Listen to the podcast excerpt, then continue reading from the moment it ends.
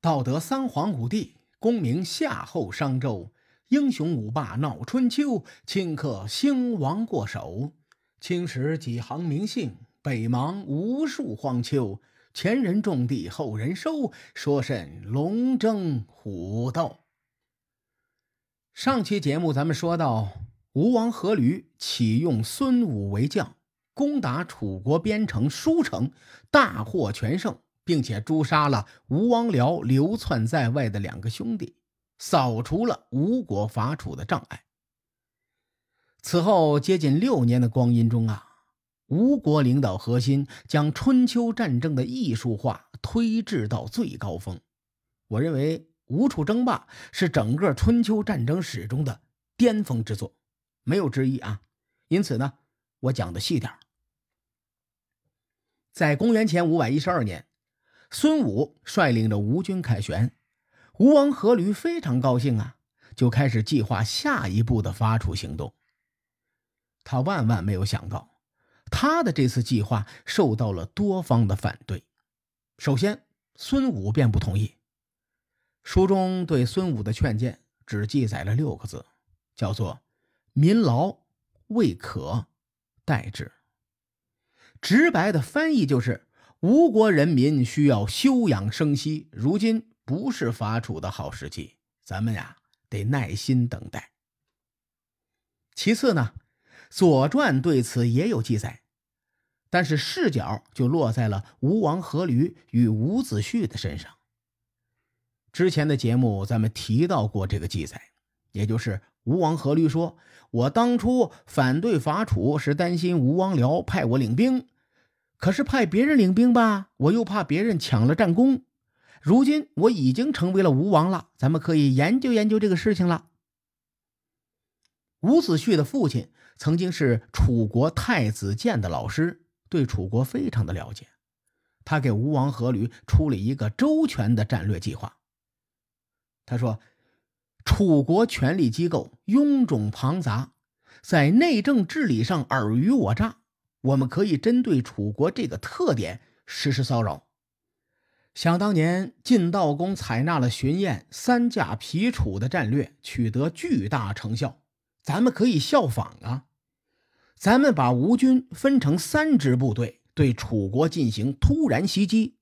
如果他们出来，咱们就撤退；如果他们撤退，那咱们就出击。楚国土地广博，调度不便，如此一来。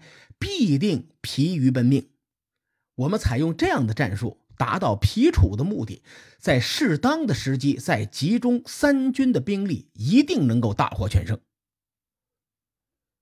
伍子胥的这个战略呀，是晋悼公三驾皮楚的升级版。咱们比较一下，晋悼公三驾皮楚的战略核心是通过讨伐郑国，调动楚军北上，让楚国疲于奔命。当时楚国如果不出兵北上援郑，这个战略便不攻自破，晋楚争霸将回到两国交替控制郑国的老路线上。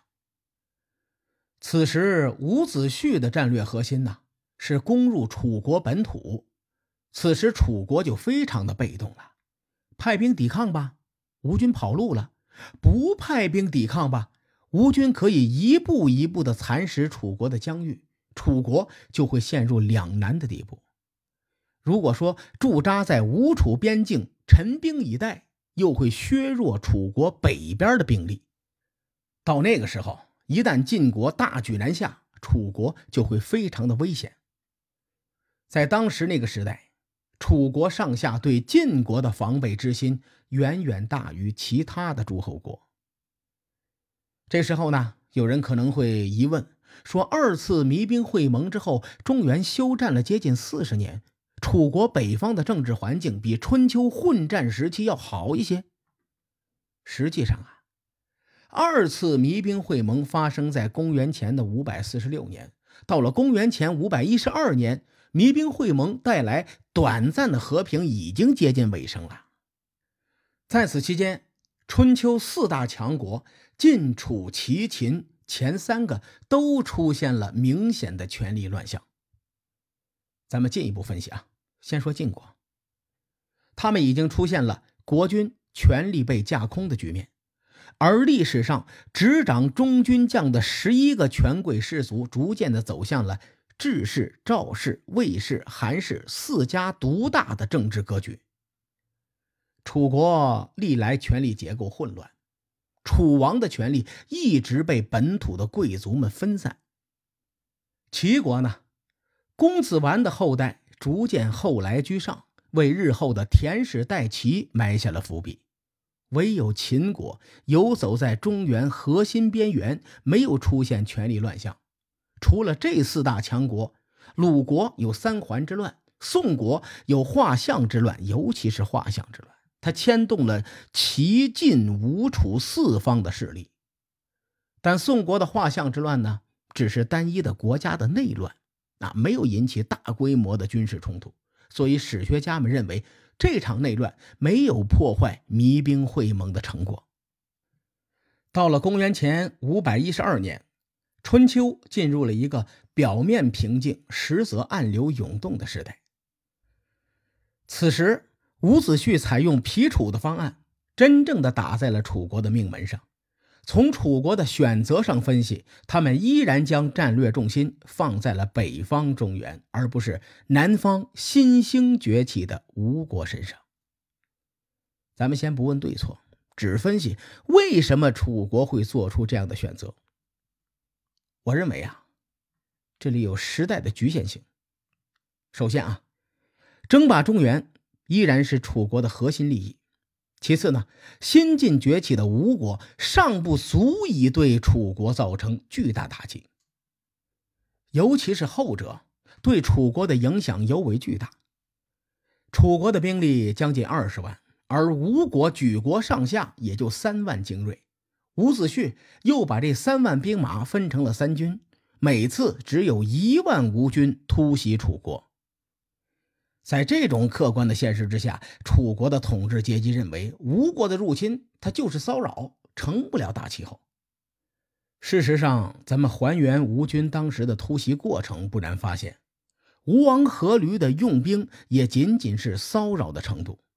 他采纳了伍子胥皮楚方案，先后出兵袭击了楚国的夷地、黔地以及陆地这三个地方，现在都在安徽省境内。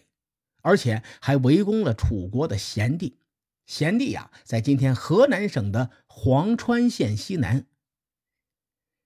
这种小股部队忽南忽北的打法，在很多人看来就像是无头苍蝇一样乱撞。如此骚扰的时间长达六年，楚军在疲于奔命的同时，又产生了一种错觉，认为吴国顶多是骚扰，并没有大举进攻的企图。如果我们关闭上帝视角，置身在那个时代当中，我相信很多人都会做出相同的判断。毕竟，无论国力还是兵力，楚国都远在吴国之上。吴王阖闾想要全面伐楚，无异于以卵击石。正是这种战略误判，最终呢，让楚国付出了惨重的代价。与此同时，还有一个我们不能忽略的事实。那就是吴国的领导团队堪称超豪华阵容，是由春秋霸主吴王阖闾、顶级谋略家伍子胥以及神级战略家孙武组成的三叉戟。天下风云际会，终于在六年之后，也就是公元前的五百零六年，发生了一个看似寻常的事件，而这个事件让吴国三叉戟看到了一丝契机。他们经过周密的计划，发动了震惊世人的突袭战。至于这一战有哪些前因后果，各位看官，咱们下回分解。